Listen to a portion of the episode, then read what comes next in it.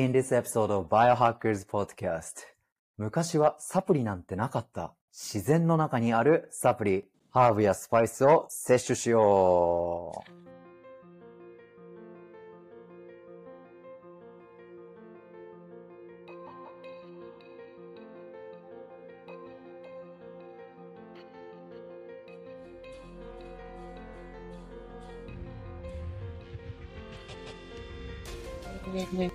！What's up, Biohackers? どうも、たりきです。大人の健康、保健体育をエデュケーションとエンターテインメントを混ぜたエデュテインメント方式で語る番組 Biohackers Podcast Q&A シリーズは本日エピソード29、29、29回目です。すごい。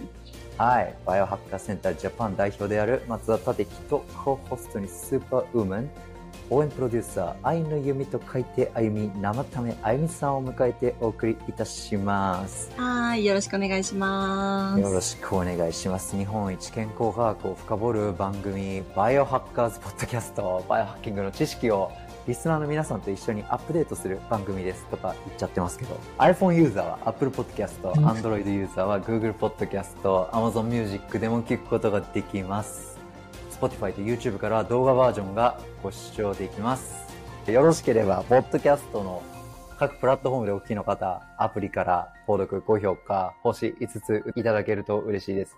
YouTube のね、チャンネル登録もしてくれるとすごい嬉しいです。そして Spotify の感想や、あとは投票機能っていうのかな、えーうんアンケートやコメントなど気軽に書き込んでいただければ、はい、クオリティ向上に役立って、えーいきますので、よろしくお願いします。お願いしまはす。い、いろいろありましたけど、ボンジョー、あゆみさん、フランスの田舎から収録中です。いいですねはい。フランスから、あゆみさんはなんかアナウンスメントありますかあ、私はね、えっとね、先日、あの、沖縄の石垣島と西表に行ってきて、はいはいはいはい。西表は日本の自然遺産に登録されている、日本の自然遺産って5個あるんですけど、そのうちの1つ、あの、マングローブが日本で一番多いのが西表島で、かつ、はその生物多様性っていうところが認められて、あの、世界遺産に登録された場所なんですけど、で、マングローブのそのカヤックをしカてヤッ、クこう、滝に行くっていうツアーだったりとか、シュノーケルとかしてきたんですけど、もう大自然で、すすごいね。なんそう、か、めちゃめちゃ良かったです。沖縄の中でも私は一番良かったですね、今のとこ。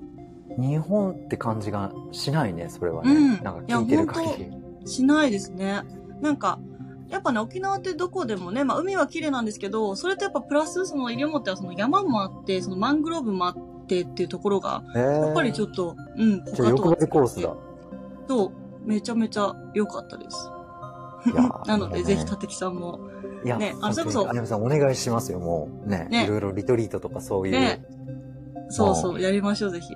沖縄はね、前もおっしゃってたけど、そのブルーゾーンって言ってね、あその、長寿のね、方たちが住む場所って言われてるんですけど、いや、でも、これね西表は本当自然のエネルギーがすごかったな。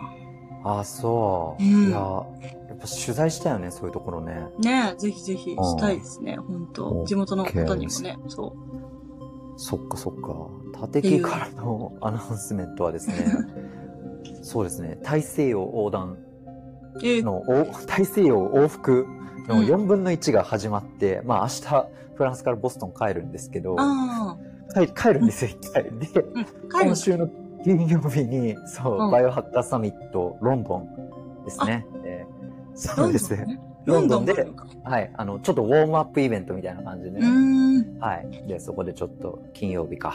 で、立木は登壇するんですけど、うーん。で、その再来週は、タリンの郊外にてね、エストニアです。バルト三国エストニアで、おーバイオハッカーズリトリート。そうです。ああ、リトリート、はいい、いですね。そうです。で、10月の14と15かはうんうん、バイオハッカーサミット、アムステルダム。これはね、もう2000人以上、2000人は行くね。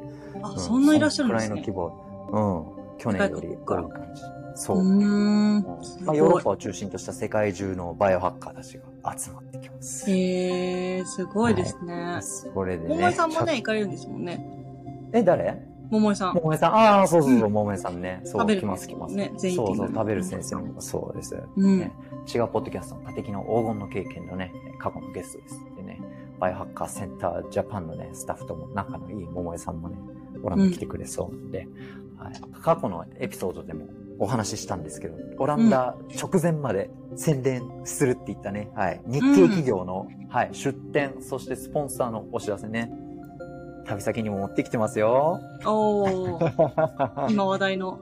まずはプラチナスポンサー、最上級のスポンサーシップが、はい、日系企業です、これはね。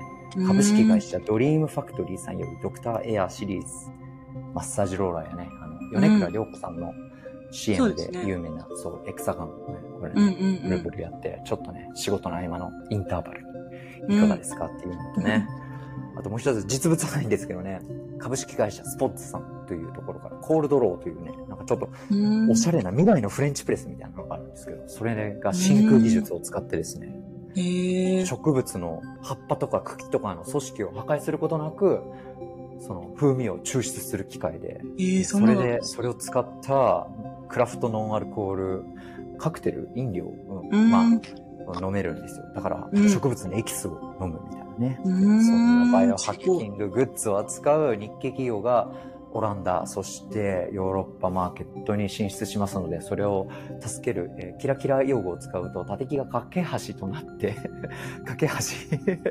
いやそうこんなんでいいですか あのね、はい。ね日本からヨーロッパに進出するしたいというか、我が社もぜひという方、縦木に DM、またはお問い合わせの方からね、バイオハッカーセンター .jp の方からお問い合わせください。っていうのが縦木のアナウンスメントです。はい。さてさて、ということで、あやみさん、はいはい急遽決まった。 ね。はい。えー、まあ、あやみさんが前から言ってたよね。うん。ハーブやスパイスの効果をちょっとやりたいっていう。 あ、そうですね。あの、それこそ今回のね、その、さっきお話した、西表も自然がすごかったんですけど、私また、うんえっと、9月の4日から、あの、島根県の沖ノ島の方に行くんですけど、やっぱりうんおそらくね、島って、あうの、ん病院が少なかったりするから、やっぱりその植物、野あ草ーの、あの、なんだろう、力を使おうっていうところがなんかやっぱり強いらしくって、で、沖ノ島も、それこそ屋久島を超えるぐらい今植物の種類があるらしいんですよね。いや、それ超いいポイントだと思うん。うそうそうそう。う。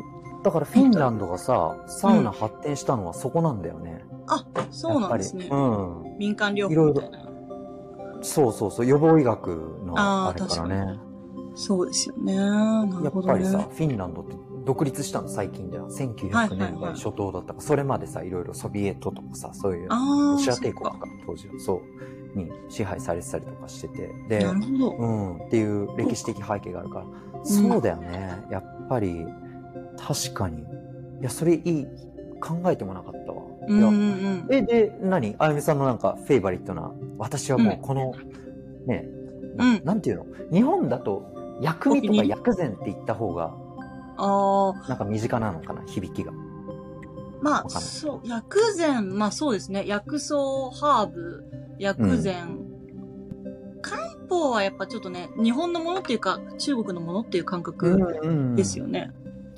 そうか。そうあとまあ、ハーブ、ハーブだろうな。ハーブとか。ね。うん。で、なんか使って沖ないノ島で私がすごいいいなって思ったのが、うんあの、福木っていう、あ、沖ノ島では福木、福を招く木って言われてるんですけど、うんあうんうん。黒文字ってわかります黒文字っていう木があるんですよ。あわかんないわかんないそ。うえ黒文字ってい。ちょう日本の木で、とこううん。和製サンダルウッドとかって言われてる、すごく木なんですけど、香りがすごい豊かな木があって、本当あ、ああ、はいはいはいはい。アロマとかやってる方はね、サンダルウッドって聞いたことあるかそうもでしす、れなサい。ンドウッド。うん。うん。っへえ。て言われてる、すごい香りが高くって、で、それをうん。お茶にしたりとか、あの、で、それってなんかそういうこ化とです粧水とかの方に行かないのあ、それもね、なんかね、アロマスプレーみたいなのある。結構な感じになるよね。あそうな肌んやにやっても大丈夫だよね、それって。あ、多分そうなんじゃないかな。そうそうそうそう。それの副議茶がすごいなんか、あの、いろいろいろんなその効果があったりとかして、結構お気に入りで、私はその、沖ノ島行ってから飲んでて、で、なんかそこからなんかやっぱりそういう、それこそその沖ノ島もやっぱりその薬草が多か、薬草っていうかその植物がそもそも多くって、でも私たち昔ってそれこそ病院がなかった時とかって、そういうの多分当たり前に使ってたと思うんですよね、先人の方って。いや、間違いない。間違ういない。んだからそういうところをちょっとなんか、よりこう、学んでいけたらいいなっで、今回その、今度沖ノ島行くときも、なんかそういうの今を日してる方がいらっしゃる今ら日しい今この流れ、なんか、あゆみさんがいろいろ体験からこう、喋ってくるみたいそうな。そうそう。それをね、パあーのティ佐ク知ら々木なさいんよ、の、そういうの。佐々木さんのこう脳みそとこうちょっと、こう、あえ、の、じゃそあ、ちょっと待って、それ宿題ね、たてき。へえ、わ、かった。うそうそう。ねうんまあでもね、こういうのってね、イビデンスというか、ペーパーが見つからないよね。難しいよああ、ね。そうですよね、うん確かに。うん、なんあか、の伝統療み法んとないう知か。ってるよ、みたいなのが多い。あうんうんうのん生姜とか、ウコンとか体にいいんでしょ、みたいな。それはあまあ、あそうですよね。深掘りますけど、そっかそ確っかかにそっか。まあでもね、東洋の伝統的な視点で言えば、アユルベーダーとかさ、ね、あーハーブやそうですスよねパイスはな、なんだっけ、あそのう、そうそう。大元素か。ご五大元素みたいな感じで。うねん。五大なんだ元っけ、素あ。の、なんか風とかさ、火とか、ああ、はいはいはいはい。水とか火、 風、水、土、地みたいなやつですよね。そ、空か、あと、確か。うん、あうれん。そうなこんうですか引用語、引用語行みたそいうなそ感じうかな。そうそうそう、うんうんうで、んそのバランス整えることによって、確かにその、健康維持とかさ、うんうんうね、んうんうん。そうです良くね。なりますって考えたりとか、それがあれですよね。その病気のまる、病気になる前に未病っていう状態で、こう、病気を改善しましょうみたいな、あの、ね問いってこう割と考え方ですね。こうれってん今予防医学ですみたいな流行りになってるのってさなんか昔の中ではもう当たり前だったのに、な 何をさ今更なんかっていう 確感かに。じだよね。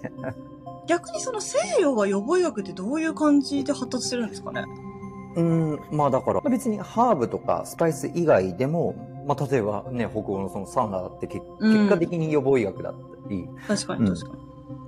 それ以外にもいろいろさ前回ななみさんとはねまだこれアップしてないんだけど、頭の良くなる薬じゃないけどあのうーんヌートロピックをやったりとかして、その中ではやっぱりね、あの、アダプトゲンとか、キノコ、いわゆる薬膳キノああ、なるほど、なコ、るそうほいうのと。か、どうん、そう。例えば、確かにチャーガ岳なんかはさ、ロシアとか北欧のすごい北の方に行けば行くほど、動物が生息しないところではさ、あの、うん。いいチャーガができる。で、チャーガっていうのは、そう、木にとってはさ、ガンみたいなもんだから、あ、そうなんですね。そうそう、それがすごく、それを前じてチャーガティーと飲むと、うーん。ブルースを、もうたてきも今持ってるけど、そのエクストラとかね、うんうんそれ入れたりとかしてるし、うーん。まあでもなんかね、ね東洋医学ね、東洋医学とか、そういうの、なんか、五臓六腑とかさ、ああ、まはい、そうですね。そのに、そう、働きを調整するとか、あうんうんうんのうん中国とか、調子の悪い臓器をなんか調理して食べるとか、いろいろあるよね。ああ、確かにいろいろありますよね。そう中そう国そはそこがすごく発達してますもんね。う。ねえうだん。からね。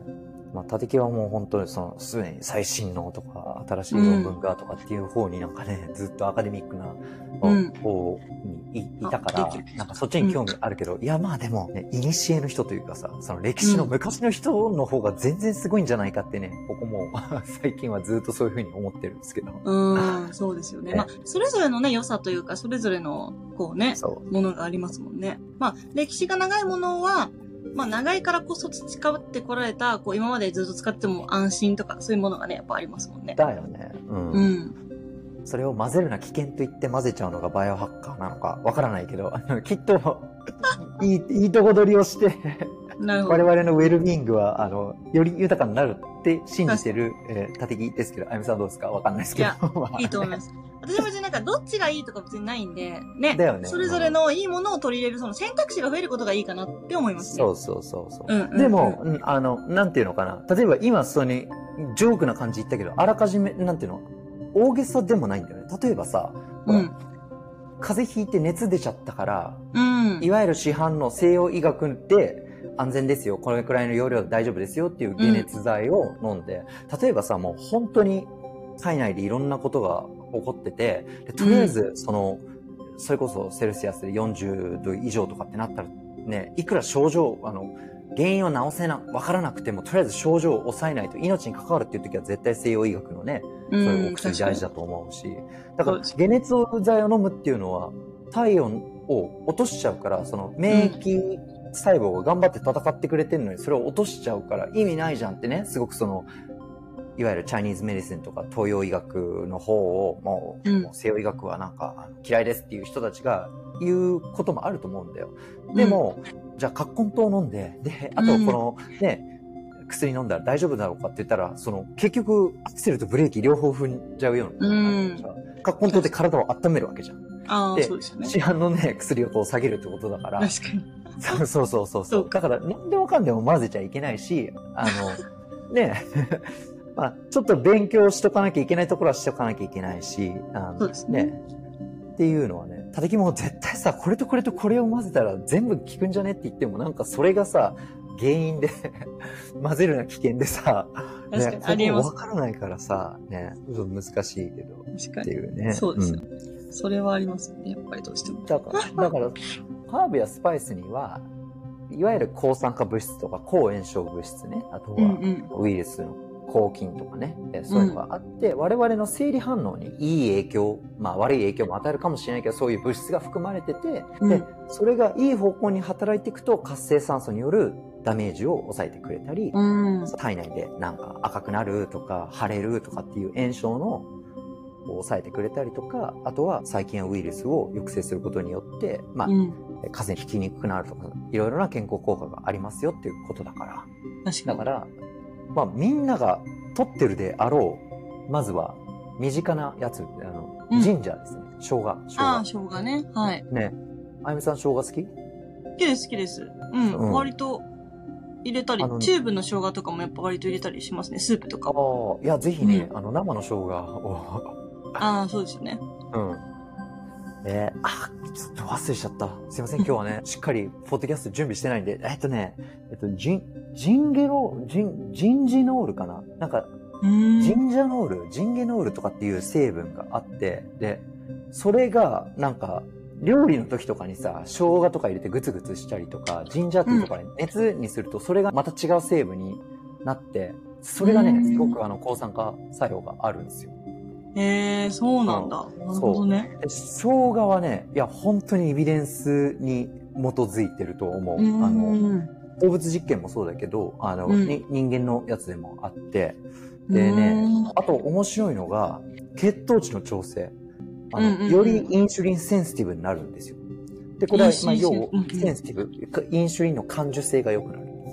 だからへえ、働そきうながんだ悪いのが糖尿病予備軍とかちょっと血糖値が高めの人っていう、だけどだからそういう人たちがジンジャーを食事に入れるのはめちゃめちゃあバイオハッキングっつったら何でもバイオハッキング使ってんなお前って思われちゃうかもしれないけどそうへえ、そうなんですね。うんだからねそういいんですね、め叩きちゃもめちゃ。タテキも昔日本に帰国した時にこう友達と会ったりとかするじゃんでタテキもね、えー、と普段き健康にはそれなりに気を使ってる方だけど、まあ、そういうね、友達とかとのあの久しぶりの出会いを優先するっていう時とかにこうどっか美味しいもの食べに行ったりとかあの、うんお酒を飲んだりするとかじゃじゃないですかでこう行く途中に、日本って結構ごちゃごちゃしてるじゃんなんかいろんな繁華街にちょっと八百屋さんがあったりとかさ、うん。都内とかだと。で、そこにすごい新鮮な生姜とかがあったから、あ、もうその場で、あ、おばちゃんこれくださいみたいな感じで買 って、で、僕が丸かじりしてたらさ、 丸かじりはすドごン い。引き、ドン引きされて、確かに。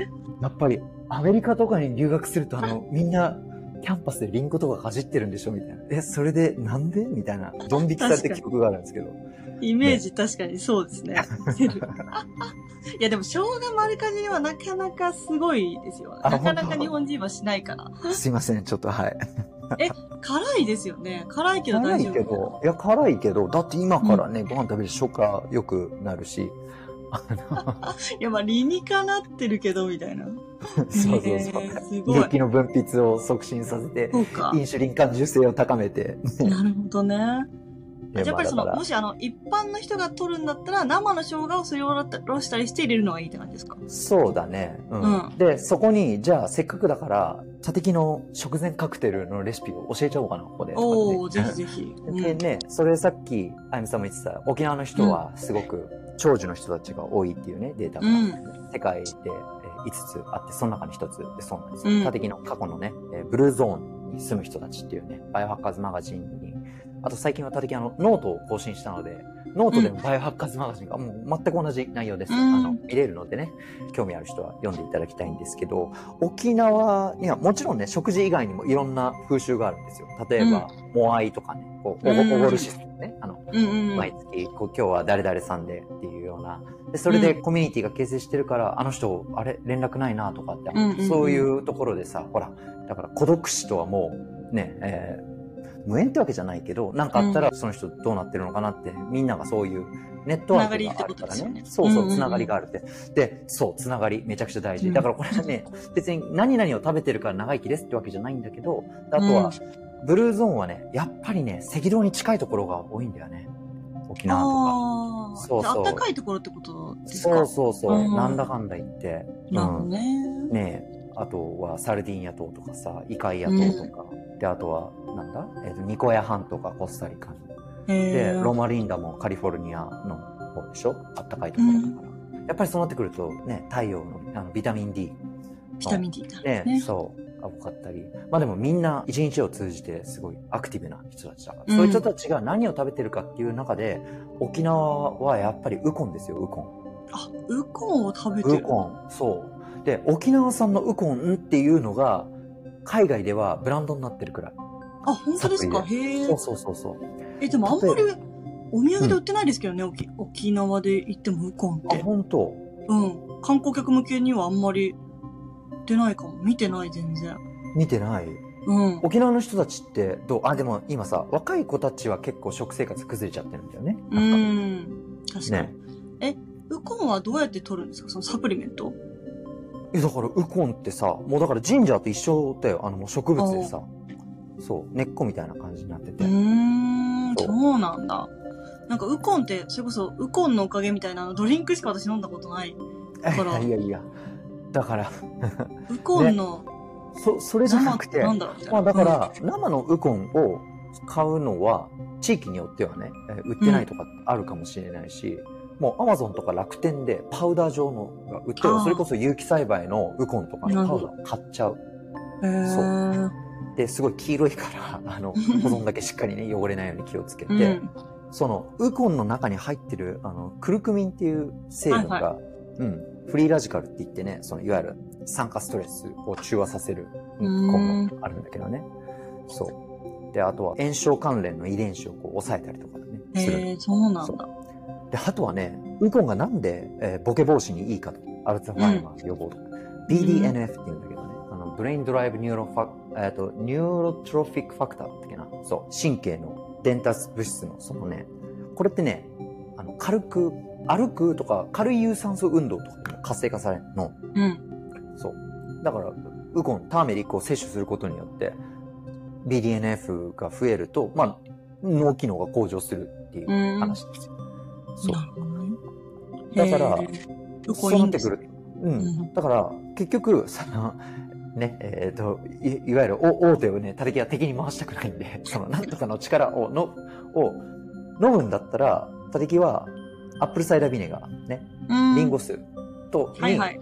リンゴ酢そのまま飲むとちょっと強いから、それをお水とか、あの、うんその、ショットできる水分量に調整して、生姜と、その、ウコンの、ね、えーターメリックを、そうそうそう、へえ。小小さじ1、2杯入れて、うんそう。で、あとはレモン汁絞って、おで、ウィーンってミキサーでやって、はいレモン汁絞るっていうか、たきもうレモン入れちゃうね。うん。ガーってやって、で、そのすごく、ね、原液ができるじゃないですか。で、それを、うんまあちょっとケトジェニックじゃないよっていう人だったら別にうん蜂蜜でもいいし、まうあんケトジェニックっていう人だったら、ステビアとか入れてちょっと甘くして、うんで、それをちょっとソーダ水とかで割るとさ、いいですね。飲みやすそうだよね。ちょっとなんでか、あの、カレー、だからターメリックってちょっとカレーっぽい味が、タあーーメリックのするんだね、うん入ってるから、で、それをこう、クイって入れると、ね、血糖値の上昇をこう抑えてくれるし、あ、そうさならんにだ胃。酸の分泌も増やしてくれるしへ、ーああすごといねね、あの、あアルコールう飲むんだったら、その前にはういいんっていうね。確かにで、。さらにそこにへーミントとか、あの、シナモンとか入れたりね、するんであすあ、けなるど。ほどね。そうあそあ、うじそゃうあ、そういいんですね。ウコン、ターメリックは。へえ。もうね、クルクミンはすごく注目されてて、って言ってももう5、5 6年くらい前だったかな、ピークだったのは。ピークっていうか、その言われ始めてきたのは。うん。人によってはノンステロイドアンタイインフラマトリードラッグ日本だとロキソニンとかさ鎮痛剤あるじゃん、うんうんあ。あいうのとかあと IP プロフィンとかねを摂取するとこの腸の腸壁に影響があるっていう人たちがすごくその代わりに、まあ、クルクミンの摂取とかそれ以外の抗酸化物質がこうまとまったそのハーブとかを売りに、まあ、そういうサプリメントとかがあるんだけど、女性だったら生理痛を抑えたりとか、うんあとはちょっとうん内身とかね、うあんの。なんか関節痛とかっていうのに、まあ、ねまあこれもまあ民間療法でしょっていう人もいるかもしれないし、うん。現にたびきも使ってるし、ううん、ん。たびきはクルクミンすごくもう、ほぼほぼ毎日っていうかね、えありえ、ますそうなんだ。そうで、ここに大事なのは、ウコンを摂取するときに、あの黒胡椒、ブラックペッパーですね。そう。ブラックペッパーを入れる、なんだっけな、ペパインだっけな。の成分がその吸収率をすごく上が上げるんあ、ですよ。そうなんだ。そうへえ。で、さらに、すごいあなの、うん、キャリアとしてオイルを混ぜると、だだからスペシャルドリンクが出来スペ上シャがルる。ドリンクとかね。でも結局、黒胡椒とか入れてもう辛辛くなるから。確かあのに。ねうん、あと、発汗すごいですね。 ね。すごい。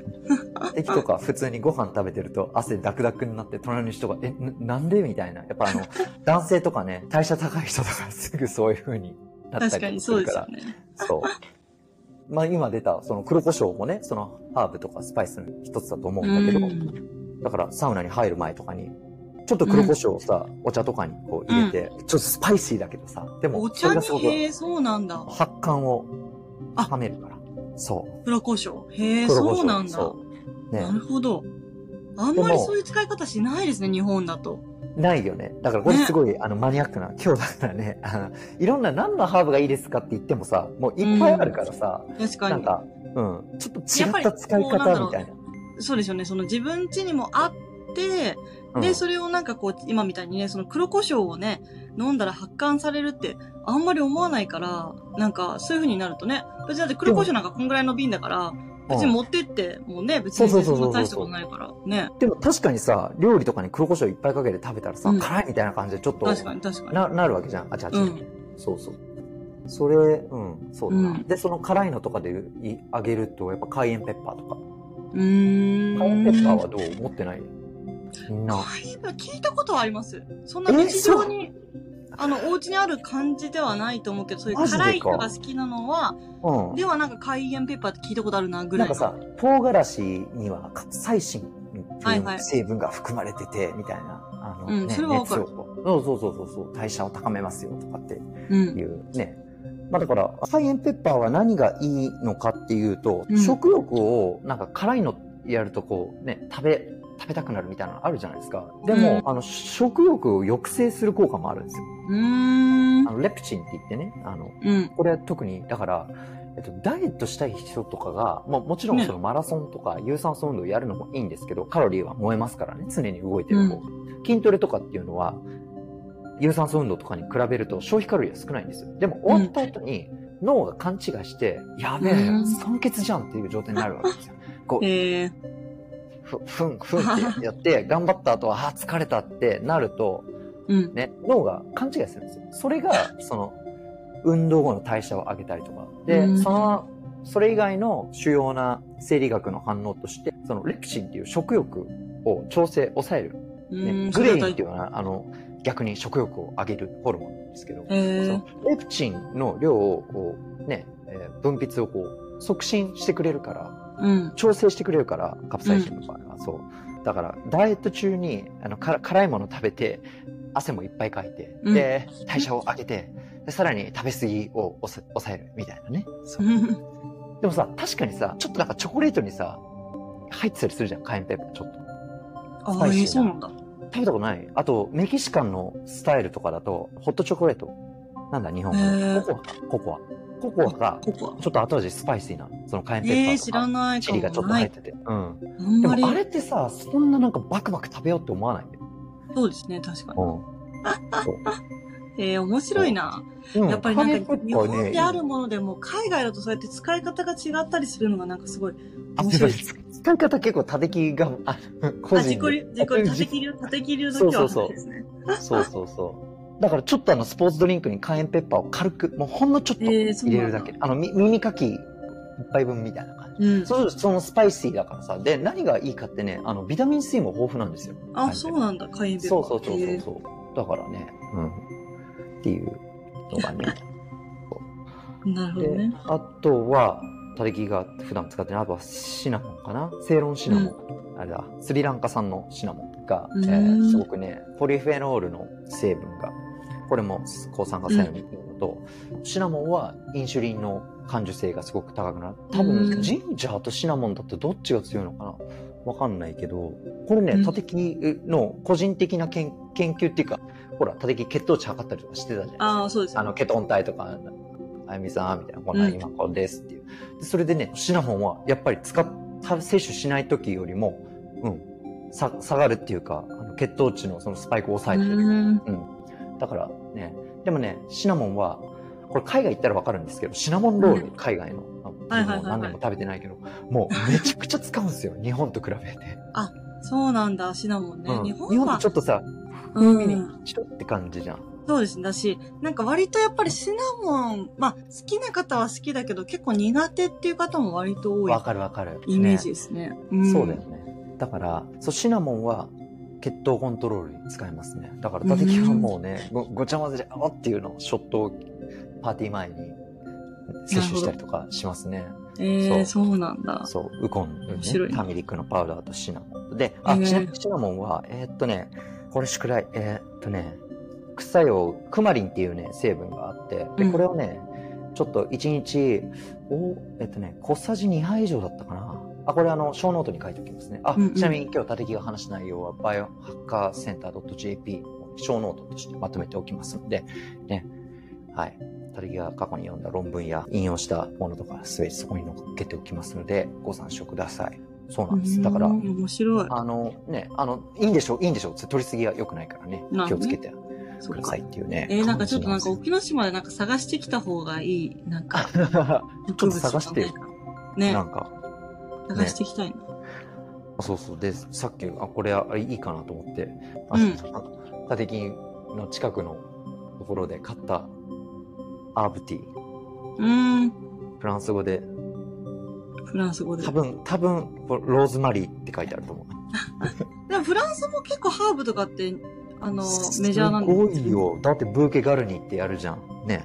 ニコブもーケガルニ。うんブーケガルニってなんかさ、あの、ローリエとかさ、いろうーんんな葉っぱとかなんかタイムとか、いろんなハーブをこう、なんていうブの、ーケ網みたいなのに混ぜて、で、それをフォンか。 フォンドボーって言うじゃん。フォンってああー、フォンの、ダだボしーに入れで、てそう、ねはいフはいォはンい。作るときにやるじゃないですか。へえ、そうなんだ。やっぱハーブはやっぱ、うん。うん。たてきのね、ウェブサイト、たてきテックマツア .com スラッシュたてキッチンでね、あの、たてきが過去に作った料理、最日本語更新してないんだけど、英語だと最新まであるけど、その時にね、あ、そうなんだ。へーそうブロスを作る時にブーケガルニをこうたてきやってますのでね。そう。もうだから、やっぱりローズマリー、いいね。あの、あゆみさんの前の、何個前だったっけな忘れちゃった。あの、ななみさんとね、あの、うん。エッセンシャルオイルを深掘る回でうん話したんだけどね、そうローズマリーのエッセンシャルオイルたてきも使っててでこれもねローズマリー入れて野菜とかローストするとすごく香りもいいんですけどあこへーれもね、なんだっけなカルノシン酸だっけなあのカルノシン酸。うんいわゆるフリーラジカルだよね酸化作へ用ー抗酸化作用があってねこれを中和するっていうねうん。あとはやっぱりね、ローズマリーの、これも研究、すいませ んね、今日予習してないんで、 あのね、アセチルコリンって言ってね、ブレインハック、あれこれあゆみさんとやったあの、脳の神経伝達物質の量が増えて、あの、コリンってほら、卵の黄身を食べた方がいいですよっていう話だ。そのうんアセチルコリンのあの量をこう調節してくれて、で、それであの、記録とか集中力とか、いわゆるこう作業とかに、うんあのね、貢献するから、だからあの、ローズマリーのオイルがエッセンシャルオイルをこう部屋で炊くときに仕事中にはいいですよって話なんですけど。で、あとは、たてきが使うのは、何かなあとは、カルダモンとかってどう日本は。カルダモン。カルダモンシードって知カルらなダいモンカルダモ知らないン。え、マジで これか。え、わかんない。私が書いてないだけかも。なんかね待って、待粒、カルダモン。粒結構つ結構ね爽やかな味がするんですよ、カルダモンもハーブポ詳リしいフェ方ノールがねそう知ってあるのかね細胞を保護してくれてであうのん血液の循環を良くするでああとそうなはんだ血圧を下げたりとかうんあと食欲コントロールに効くねカルダモうンーん、カルダモン。そうへーたてきは知らないねあの年にね大体3回か4回大体クォーターおきにちょっとデトックス機会を作ろうとしてるんですようんうんそのデトックス期間っていうのは例えばですけどもうね子供が生まれてからはもうできなくなったんだけど水断食うん。ああ、水断食。へえ一週、だから一週間を、すそごい。のデトックスに費やすんですよ。は本当で、水断食やったの怖は、いな。本当もう、あれ何年前だ ?4 年水くらい断前。食って何うん水分取らないってことですかいや、だから、み、だから水だけ。水だけ。はあ。そう。でも、すごいすごかったよ。ディープスリープのこういうウェアラブルでさ、睡眠の質とかチェックするんだけど、深い眠りとかめっちゃ長くなったりとか。ええそうなんだ。そうそうそうそう面白い。うで、それとか、あとは、脂質しか取らない。炭水化物を全く取らない。ーんで、大体、1日の摂取カロリーを500から600キロカロリーくらい。だから、ほぼ液体だよね。ココナッツオイルと、へえすあごと、いなんな。かあの、デトックスって言葉はあんま使いたくないんだけど、まあそういう重金属を体外に排出する成分とか、うんいわゆるこのハーブとかのブレンドとかを摂取したりとかして、アクティビティレベルは本当歩いたりとかストレッチとか、あとはサウナとかにして、まあ、いわゆるガガチンコの格闘技とかね、やらなかったりしてその時にね、ハーブを使ったり。あともう一つ、たてきがやってるのは、キッチャリーって言うんだけど、うん聞いたことないかなこれアユールベーダの、うん。なんかね、カレー、カこレのー、中に、キキッチャリー、キッチャリ。あのキキッチョリーって言うんだけど英語ね日本語だなんだかキキッチョリーかキッチョわかんない ちょっと、まあ、これもねあのはいあの小ノートに載っけておきますこれ日本語のレシピあったかなたりきがやってるレシピがあるんですけどまあ、うん。お米とあとマングビーンって言ってあの、うん。インドの方とかのマングビーンってちょっと調べてみてママンンググビビーーン見たことないなんかね黄色の黄色とか緑っぽい見たことないそれを、ン。それを水に一日浸してうん。洗ってお米と一緒にお粥を作るんですよ、でこの時にもういろんなハーブを混ぜるんですよえマスタードの粒とかことがあるあんのですね。ローリエとかそうあフェンネルも入れるしーそうそうそうあ、マングビーンって、あ、緑豆なんだ。緑豆えーうん初めて聞いた。タリギアのイエローマングビーン使うんだけどねそうイエローマング。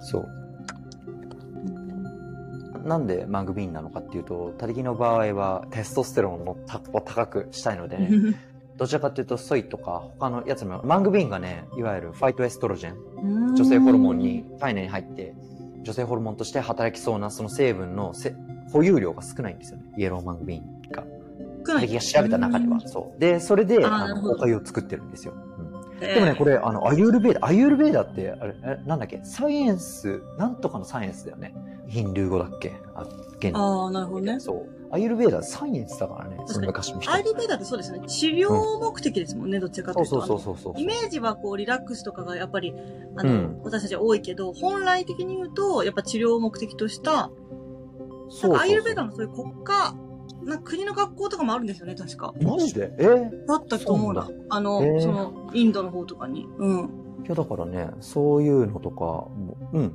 だそうやってね、ほら、アンチエイジングっていうのは、いわゆる筋トレコミュニティがよりいっぱいご飯を食べて、えー筋肉つけてっていうことは、それは摂取量より多く、ね、消費カロリーより多く摂取して、で、メタボリックな状態を作らなきゃいけないんですけど、だからちょっとと低カロリーの方が長生きしますよっていうのがだからやりすぎちゃうとちょっと体冷たかったりとかあのえ大大丈夫とかってだからそのスイートスポットバイオハッカーズポッドキャストであなたはどこに行きたいですかっていうのを話してるじゃないですかで、うんタテキがやってる手法の一つとしてはサイクルを組む体育例えば、ううんんサイクル、ね、でその中でこの時期はカロリーの摂取をすごく抑えるでうんうんうねんえー普段やってる格闘技とかもここフランス来る前も1日2回とか練習しててボロボロになるんで、こんなのね20代だったらともかくもう今の、ね年齢とかだと現実的じゃないからでそうやって、とりあえず筋肉をしっかりつけたいっていう時とデトックス、ね、うん体を休める、アンチエイジングの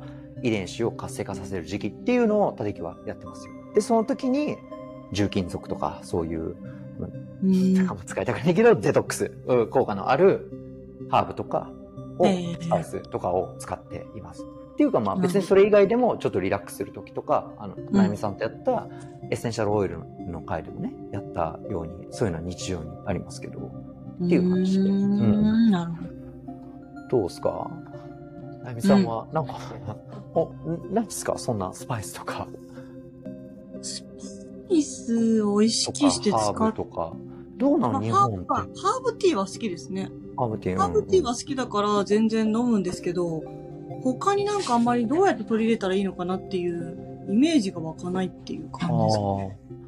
あーまあでもさ、日本では普通に薬味が出てくるじゃんね。それこそ生姜と、あと、あれだよ確か。えっ、と、なんだ。しそ。あ、シソね。シソは好きです。うんしそは。ね、普通にあるよね。そっか。しそに、うんそう。あと、みょうが。あ、みょうがも好きです。ね。あ、うん薬味で使ってんのか、意識、無意識で。そうそう。そこがやっぱり日本人の俺強いところだと思うよ。確かに。あの、うんハーブ取ってるとか、スパイス取ってるっていう意識ないですもんね。ね。うん。うん。なるほど。だからバジルとかミントとか今の時期確かはに、確かに。そうじゃないうん。そうですね。そっか。確かに、無意識で取ってるのかも。うん山椒とかもそうだけど。うん。ねえだから、これ、だからこれにはうんすカモミールとか、ローズマリーとかミントが入ってるよね。あと、レモンバーブ、うん。セトロワームってか。ねそうです英よ語ね。全然通じない、この前。確かに。へえ、そうなんだ。確かに。なんか日本人はそれで言ったら、本当うん。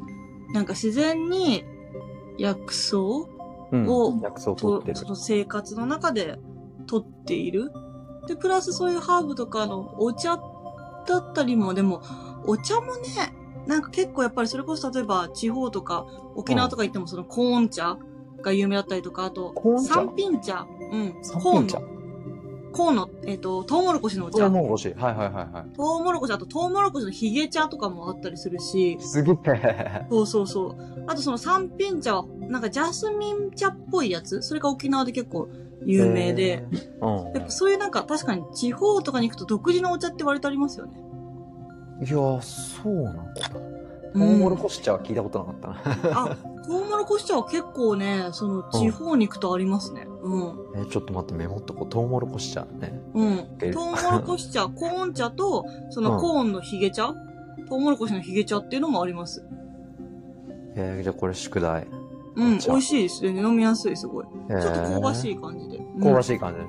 うん。あ、だからコーンのあれか、ポップしない前のやつをこうローストして、それからお茶にするのかなわかかんないなそう、全然どうやって作るかは、私はわかんないんですけど。うんけど。えー、えじゃあ何他になんかないのあゆみさんのお茶選手。うん。いや、でもいっぱいありますね。普通にお、今思ったら、そのさっき言ったその、福ギ茶とかもそうだけど、なんか旅行とか行くと私旅先で結構お茶好きで買うんですけど、あと、沖縄で言ったら、月桃茶っていう、月桃っていうお花うん。があるんですけど、そのお茶どうも茶。うん。月に、月に桃って書くんですけど、へえ。月桃茶も割とあるし、あとそれこそハイビスカスティーとかもあるんですハよイね。ビスカスね。うん。ビタミン C が豊富ですそよ。うそうそう、ビタミンで C もノンカフェインだからね。うん、そうそうそたてきはね、あとなんだ昆布茶を作るときに、う。うん。昆紅茶キノコってやつですよ。はいはいはい。ああー、はいはい。知ってるあ、なんか、海外でめっちゃ流行ってやってて、今でも普通にあるんだけど。うん、あるんだへけど。え。すごいよ、1本ね、あの、よ4ドルくらいするのかな。あもあ、そうなんだ。う500円くらいで、その、へえちょっとシュワシュュワがあるやつだけど、うんうん。でも、普通に今、あの通販でスコービー買えるから、それにね、カフェインと砂糖を食べさせたら、でそれうでーん成長するから、そなるの、ほどなねんかクラゲみたいなやつが、そのキノコみたいな。そっかそっそへう。ーだからカフェインないといけないから、まずんアールグレーとかでこうあ作ーるんですよ。で、なるほ色どね付けで、あの、ハイビスカスティーを。あー、かわいいですね。確かそう、に。そうする赤いと赤い昆布茶ができてう。ん、 確かに。そう。えー、そうなんだ。今コメントでルイボスティーよく飲みますってね。おいルイボいスいですね、ルイボステいいィですー。よね。ルイボスティーいいですね。デトックスで。うん。あれ、コメント来てるこれの、このシステムのスタジオの中にコメント。あ、スタジオにいらだどなたかいらっしゃってる。わ、すごいすごい。あ、じゃあ一応、あ の Q&A えーシリーズやりなまのすで。はい。うんあのな、何か、クラブハウスでどなたか聞いてるかな、あコメントでも、何でもハ聞いーブてだ。ったり、スパイスに関することだったりとか、あと、立木さんに対するね、健康、あ、もう、科何でも学いいでに聞きたす。いこと、何でも。何でも OK です。まあ、じゃあ、シンキングタイムしてる間に、じゃあ、私の宿題は何だろうな。次。あ、じゃあ行きさ、ましょ気うになったのリストアップしといてよ。で、あのあ、植物そうそう、適当に、ああ、あれ、ううんうんうん。ん。わかり教まえしてた気くださいになる植物を。うん。あ、でね、そあのの沖縄島行った時に、うん。なんかね、そういう薬草とかをすごいやってるなんか島の保健室って言われてるね、お店に行くんです よ。すっごいそれ。そう。なんか本当になんか魔女みたいにいろんななんか薬草をこう調合してるみたいな方がいるらしくって、そこにちょっと行ってくるんで、ちょっとその話をじゃあまたちょっとシえェアしー、ます。すごいな、それ。だ そうそうそうそう。から沖縄といえば、あーとそうだ、あゆみさん。あれ忘れてた、うんゴーヤ、ゴーヤ。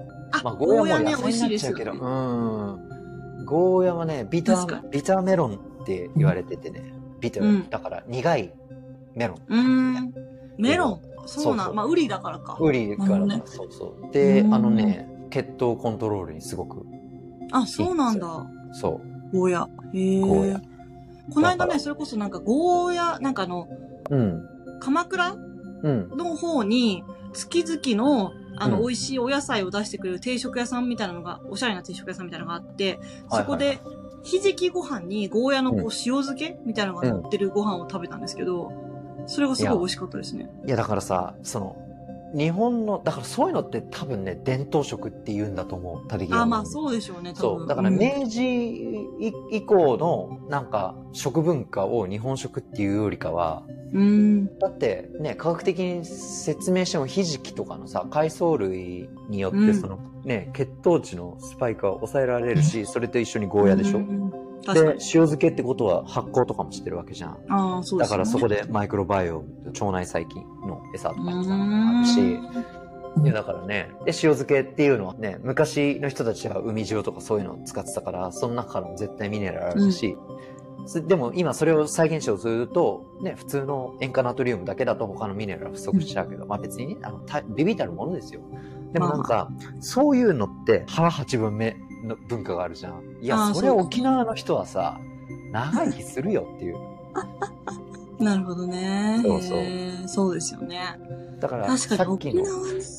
そのシンキングタイムに付け足してなん かマニアックなことを話すとさ、うん。うん。さっきのジンジャーを日本人だったらみんな食べるわけじゃん、うんうんうんうん。だから、でそのジンジャーはさあの AMPK っていうのはアクティベートプロテインカイネーゼって言ってこれはね、あの筋トレするとそのタンパク質を取るとほらき前回のビーガンの時もさあのタンパク質を取るとその M、M トアっていうシグナルが発生して、うんでそれで筋肉をきタンパク質を合成しろっていう風になるんですでその逆が AMPK っていうんですけどうでんジンジャーはそっちの方を活性化するんですよだからアンチエイジングとか体脂肪燃焼とかっていう人はうんアクティベーテッドプロテインカイネーゼっていう酵素を活性した方がいいんですよねだから、うんへーそうなんだそのやん何もしないで全く同じ生理学の人で運動量も同じででその生姜を食べたら痩せるんですかっつったら、まあ、間接的には痩せますであもーももちろんなるオーバーカロリーとかいろいろそういうのがなかったらっていう話だけどほどねそうそうーんじゃあやっぱりうんそういうふうに取り入れることをうまく取り入れるとね、やっぱりそういう効果がありますよっていう。まあ、でもかといって過度な期待はしないでね、みたいな感じそうのそうそうイそメうージそでうすそようね。うんうんうん。そうなるほどっていうねね。他にどなたかないですじゃかあいい植物をちょっと探してこようかな。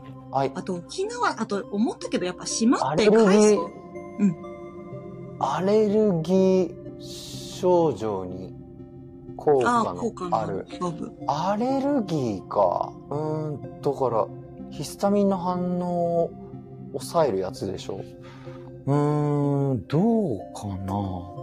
だから、それこそ、ターメリックとかジンジャーが真っ先に他敵のところには浮かぶんですけれど、うん。花粉症花粉症 ね花花粉粉症症にか効くハーブ。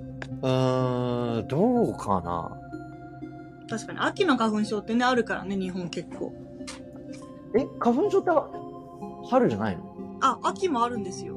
春はもちろんなんですけど、秋が、のうんタクサとかだったかなちょっと間違えてたらごめんなさい。え杉とかじゃいなくくてつか、あ、そう杉じゃなく、じゃない花粉っていうのうもあって、んそれがやっぱ飛んでるから、でもそれってある種日本のね、なんか植物が多いからこその、おなんだろう、弊害かもしれないけど、そう、花粉症って割と春でも秋でもある。てか、も、もえーもはや、あの、一年通じてある人はあるみたいな。反応しちゃうものがある人は反応しちゃうみたいな。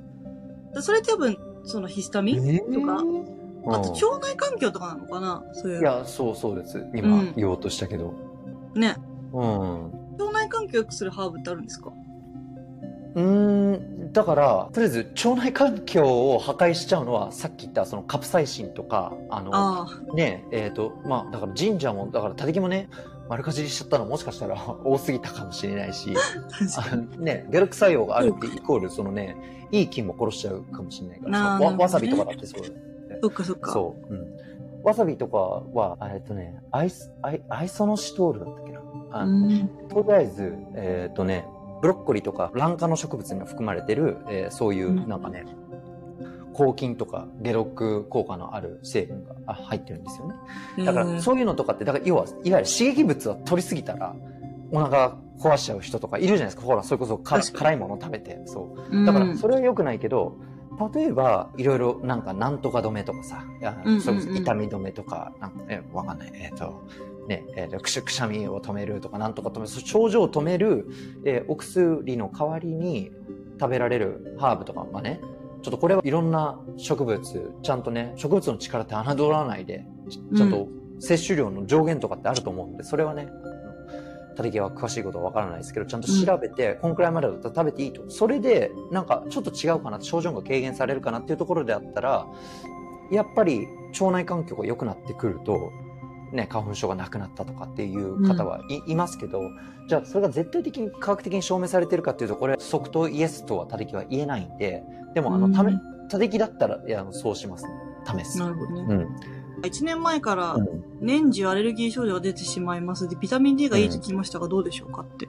何ビタミン D がそのアレルギーにいいって聞いたんですビタミン D けうど。んうんそうだねだからうんうんうんだから不足してる人がそうだからまず調べないと、ああ、あれですね。ビタミン D はね自分のそもそもの体調をあのね、そうそうあそのう血そう液検査で調べれるから、うん、それでまず調べるところからっていう感じですかってね。いう、うん、ビタミン D に関してはね、うんうん。であと花粉症とかだったら別にハーブとか以外にもそのな治ればいいんだよねそしたらうんやっぱブレスワークとかね、プレスワーク。ブレスワーク呼吸あ、呼吸ね。呼吸法をやったりとかああ、うん呼吸法ね。そう。で、あの、どう免疫作用、あのシステムが変わったりとかするのわからないから。う。うーん。だって原因がわかからないけど、でも、あれだよ、あの、ブレスワークしてこ花粉症とかな治ったっていう人もいるし。ええー、そうなんだ。うん。ただでできるんだったら、うん。呼吸法を学びたいな、私も。呼吸浅いんです呼よ。吸法え、何、うん呼吸がね、浅い、浅め。浅い。あれ。うん。じゃあ、今度呼吸やるか、じゃあ、やりたい、やり たい。呼吸やりたい。うん。あ。次呼吸やる。りましょう。うまあん。こんな感じでね。 あの、はい。 あ、あとね、フランスではオリンピック前の雰囲気は感じることはできますでしょうか今の暑さはどうですかって。あのですね、最近現在、アルザス地方って言って、あの、あ、スイスとドイツの国境の 東フランスにの山の中なんですよ。パリ、パリじゃない英語の次。パリじゃないから。ちょっとね、ごめんなさい、なんか、本当に英語通じなく て、あの頑張ってるんですけど、そうそうそうそう。でも、あの、日本でいうもパリよりなんかああったかい感じがします。あ、そうなんだ。東京の端っちょにいるみたいなイメージですもんね。そうだね。どうんどうなのかな。うん。ありがと建築がすごくナポレオンから今度ドイツがナポレオンを任して、で今度ヒトラーでとか第二次世界大戦だから、ドイツになったりフランスになったりの繰り返しのう。うんところなんですよ、そうそうですよね。ね私も行きました、なな昔、あの、卒業旅行で、ドイツ、フランス回った時にアルザス地方行って、すごい建物とか可愛いですよね。うん。すごいよ、うん、うん。そう、ねそうなんですよ呼吸のバイオハック楽しみにしてますって。ありが楽しとうございみまにすしてますかあありがとうございますかじゃああれですね花粉症はじゃあまあでもこれうん他的がまあ宿題というかであとうん過去のバイオハッカーズマガジンにエリミネーションダイエットっていう記事を置いてます。これはいわゆるお金持ちバイオハッカーと貧乏バイオハッカー両方とも立てきができる。あのお金持ちの人たちは、あ、じゃあもう遺伝子とかね、えーいろんな検査とかできるけど、えーうんじゃあただでできる方法としてエリミネーションダイエット。うんそのいわゆるアレルギー反応があ多いと言われている食事を全部抜いて、で、徐々に、えーじゃあ、えー次から3日間は卵を取り入れるとか、うん大豆製品を取り入れるとか、そうやってやっていく方法があるので、それもお試し、えーうんまあ、やってみる価値あるのかなって思います ね。いいですね。うんまあ、そんな感じかな。あとは、じゃあとはちょっと私がまたちょっと植物をフィールドワークして、 地元の人にちょっと聞いて何の植物がいいか、ちょっとそれを立木さんにシェアしますね。わかりました。いや、そうか。じゃあね、まあなんかスパイス、じゃあ、あの、たれきが使ってるスパイスとか、軽い効能とか、で、あと、たれきのね、今、僕、このたれきの、なんだ、このアプリ、ノーションに読んだ過去のね、あの論文とかがこう書いてあるんで、それをね、皆さんにうんシェアしたりとかしうん。うん。しておく。あ、思い出した。あ、えっとね、 そう。アレルギーいいのね、カモミール。あ、カモミール、へえ、カカモモミミーール結構ルね、が確かね、あのね、寝る前も飲むし。えっとね、あ、待って、でも、あれ、皮膚か。スキンだったっけなあ、ごめん、ちょっと。とうん。りちょあえっとず。宿題で。宿題ですね。あの、とりあえず、パッて思いつくのは、えっ、と、ターメリックとローズマリーとジンジャー、さっき言った。もうこれはね、あーあへの、ーすごく抗酸化作用強いので。なるほど。えーうん。まあ、これ、タまーとメめてリおきッますクねとローズマリーとジンジャー。うんジンジャーとかね。うん。あと、まあ、あとはに、ニンニクとかもね、すごく免疫システム高めるけど、でも、あのえー取りすぎると、あね、あの、お腹、うんね、免疫なんだ、腸内細菌殺しちゃうから気をつけてほしいですけ ど。ギルギルになっちゃはい。まあね、 えーということで、急遽、えー計画したバイオハッカーズポッドキャストの収録ですけどね、えっと、まあ、引き続きこんな感じで、えーやっていきましょう。じゃあ、あゆみさんの、あと次、うんななみさんは、ななみさんの方では音楽療法をやろうかなう。おー、いいですね。ね、ね、たりがフランスに来てるのは、その、いわゆるサウンドセラピーのちょっとね、プロジェクトでこっち来てるって。そうなんですね。そうなんですよ。はい。これ、陽月赤坂さんがね、う。ね。 10 15、6世紀に建てられた、すごい、うんえー歴史ある教会で、今は多文化交流施設になってるんですけど、そこで、ちょ、講演があって、ね、たりきはマネージャーとして来たんですけど、で、うん。ね、来週はロンドンで、また、はい、やってきます。うんでね、そういう感じで別に今日はテーマはハーブとかスパイスって言ってたけどやっぱり皆さんの解決したい目的とかこうなりたいのってそれぞれあるじゃないですかでそれをゴールに達成するために別にハーブやスパイスにこだわる必要ないんで、あそうですね。自分の健康をよりね、良くするためにっていう形ですそようね。そうそうそうそうそうう。うん。まあでもあのこの音楽聞いたらあの鼻づまり治りますだったらちょっと怪しいけどそれは確うかに怖いー怖い。なサイエンスだけど、はいまあね、そういう怪しいツボを売るう人ではないので、あのはいまあ、でもそんな感じでねあの、ゆるーくエジュテイメント方式でえ聞いていただければ幸いです。そしてね、もっとなんか、ああ、たたきに言ってること面白いなっていう方は、えーたたきが、えー引用したスタディとかも過去の小ノートに載ってますので、ご参照ください。ということで、日本はちょっとね、お時間があー遅いので、はやみさん、本日はどうもありがとうございました。はい、ありがとうございました。ニューヘアじカゃあ、ットの宿題をはいもらったので、あのはいいい植物を探していきます、沖野島。はい。ありがとうございます。ありがとうございます。す。バイオハッカーセンター .jp からサインアウトします。皆さん、ありがとうございました。あありがとうございました。キーキートーストース。